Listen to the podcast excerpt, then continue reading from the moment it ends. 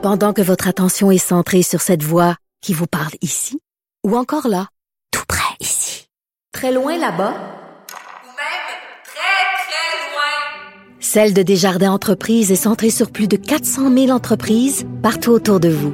Depuis plus de 120 ans, nos équipes dédiées accompagnent les entrepreneurs d'ici à chaque étape pour qu'ils puissent rester centrés sur ce qui compte, la croissance de leur entreprise.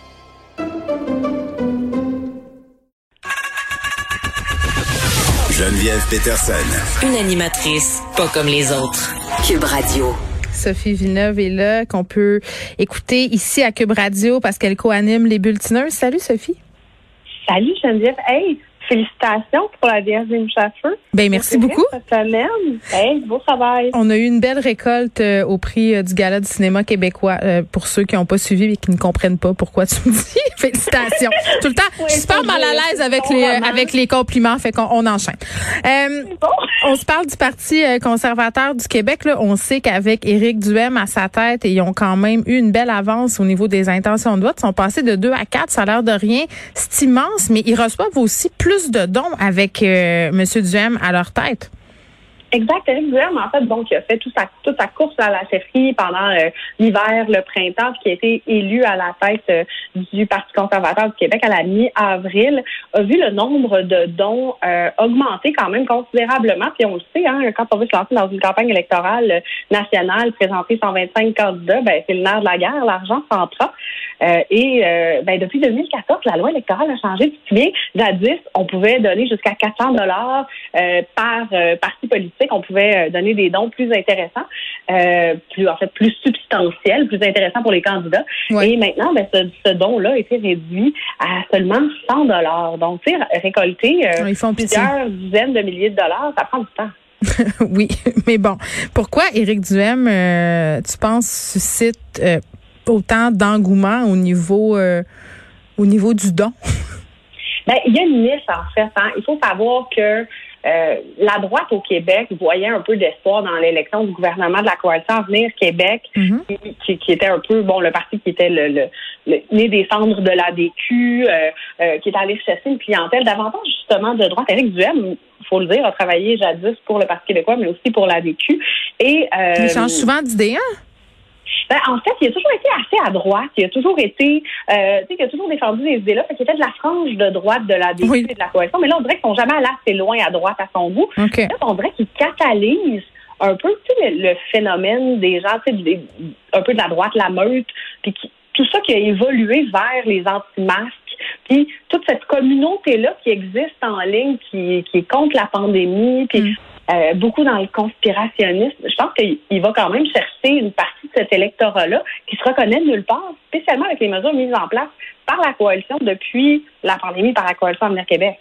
Ouais, puis par rapport euh, à l'aspect financier de la chose, c'est peut-être intéressant de souligner aussi que parmi ces communautés-là là, qui se réunissent en ligne, qui sont anti-mesures sanitaires, qui sont anti-vaccins, Sophie, euh, ou qui se prononcent ouvertement contre le gouvernement, ça fonctionne aussi avec des campagnes de financement. Là. On se rappelle, il y a un groupe de de personnes qui avaient ramassé des fonds là, pour poursuivre le gouvernement du Québec, se sont payés un hélicoptère pour euh, filmer la manifestation sur l'autoroute 20. Donc, ça fait partie un peu de cette culture-là. Je pense que c'est pas étranger au fait que M. Duhem ait pas de difficulté à ramasser de l'argent. Mais il n'y a pas de difficulté à ramasser d'argent, mais faut le dire, par contre, c'est celui qui ramasse les dons les plus petits. Et là, M. Duhem a une explication par rapport à... C'est du pauvre monde, c'est ça? C'est le peuple? Mais je savais, c'est ça, je le connais.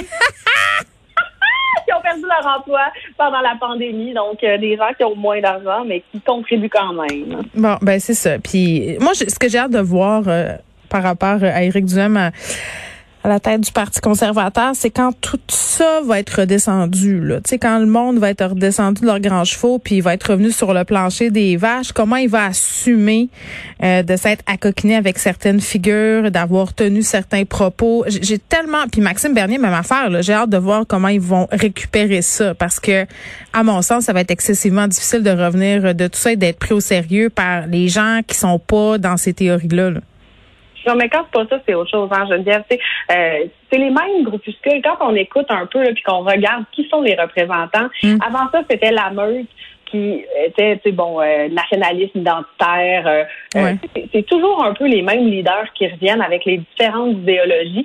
Euh, fait que quand c'est pas la, la, la, pandémie, la vaccination, ben il y aura une autre bataille à mener. Tu sais, c'est un peu inspiré des modèles similaires aux États-Unis. Il y a des mouvements de droite qui ont, qui ont connu une importante montée avec l'élection de Trump à l'époque. Puis tu sais, ça polarise énormément. Fait que si c'est plus la pandémie, moi je suis convaincue qu'on aura une autre. Ouais, ben là, leur nouveau cheval de bataille, entre autres, c'est de dire on, il faut qu'ils nous disent parmi les nouveaux cas qui sont annoncés chaque jour, qui sont les personnes qui sont vaccinées. Là, ça, c'est leur nouvelle grosse affaire. Là. Ils, ils tapent beaucoup là-dessus ces temps-ci. Ils ont toujours un os à ronger. Euh, Conspirationniste jusqu'au bout. Est-ce qu'on aurait un système de santé plus efficace suite à la pandémie? Ben, écoute, je, je moi, je, je, suis toujours la fille qui aime voir le verre à moitié plein. Mm-hmm. J'espère qu'une crise comme celle-là, à l'instar de ce que nous dirait Churchill, va nous permettre de, de, de fédérer des opportunités cette fois-ci l'opportunité de voir un système de santé plus performant mis en place. En tout cas, c'est du moins que, que Christian Dubé, notre ministre de la Santé, espère. Euh, puis, puis, je pense qu'il y a des avancées quand même assez importantes. Là. On va le dire, puis c'était mentionné aujourd'hui dans différents articles dans la presse. Euh, la campagne de vaccination, ça a été quelque chose en termes de réussite de logistique. Là. On n'aurait jamais pensé réussir ça. Mais, cas, tantôt, il s'est vanté, euh, M. Legault, euh, en début de point de presse, qu'on était un des premiers pays au monde là, en termes de première dose administrée. Bon, le Québec n'est pas un pays, là, mais tu comprends ce que je veux dire. Ben écoute, euh, en termes de, de, de, nation, appelons, appelons le Québec comme ça, allons-y dans cette euh, lignée-là. Ouais. Ben, effectivement, on, on, a des résultats super impressionnants, alors que on se rappelle qu'il y a, il y a 18 mois, on était à l'ère des fax et de se présenter à 500 personnes à l'hôpital le matin. Te rappelles-tu? Te rappelles-tu quand en point de presse, M. Legault en pouvait plus des fax, puis il a dit que ça allait être fini? Il a dit, ça va faire les fax, je m'engage personnellement à régler ça. Au bout de deux jours, c'était réglé. Il n'avait plus. Ben écoute, moi j'ai des tests d'allergie à passer depuis 4 ans, 5 ans. Jamais réussi à envoyer le fax, il n'est jamais parti. Donc, tu es encore allergique? J'ai aucune idée. J'ai toujours pas de réponse à ma question parce que la seule façon de pouvoir y accéder, c'est via un fax. Mais les fax, ce serait terminé, mais là aussi, on veut s'attaquer au fichier Excel. Là. Pas juste les fax. Tout ce qui est désuet, on veut aller chercher des systèmes d'information, des systèmes informatiques du 21e siècle. Enfin. Ben oui, puis je pense que c'est une bonne chose, puis on va se laisser là-dessus, Sophie, c'est de dire euh, qu'on a vu avec la pandémie qu'on était capable de faire des choses qui fonctionnaient très, très rapidement. Rappelle-toi de tout ce Ouais. qui a été mis en place justement pour ben, justement la, la vaccination, mais même les écoles, les portails, l'école en ligne, tout ça, c'est d'habitude des affaires qui prenaient 28 mois, puis quatre euh, commissions d'enquête, puis des milliers d'heures de consultation. Tout, quand tout à coup, là, on était capable de régler ça pas mal vite, puis de façon Bon, relativement efficace, là, parce que si je repense au panier bleu, je pense que c'était pas notre meilleur, mais. Non, celle-là, c'était pas la meilleure, mais effectivement, on est, on est arrivé à quelque chose, puis je pense qu'il faut y croire, puis il faut croire, faut y mettre l'énergie aussi, puis mettre les bons individus aux bons endroits. puis Exactement. Arrêter de. Merci beaucoup, Sophie. Merci, Geneviève. On t'écoute dans les bulletineuses Sophie Villeneuve, qui est analyste politique.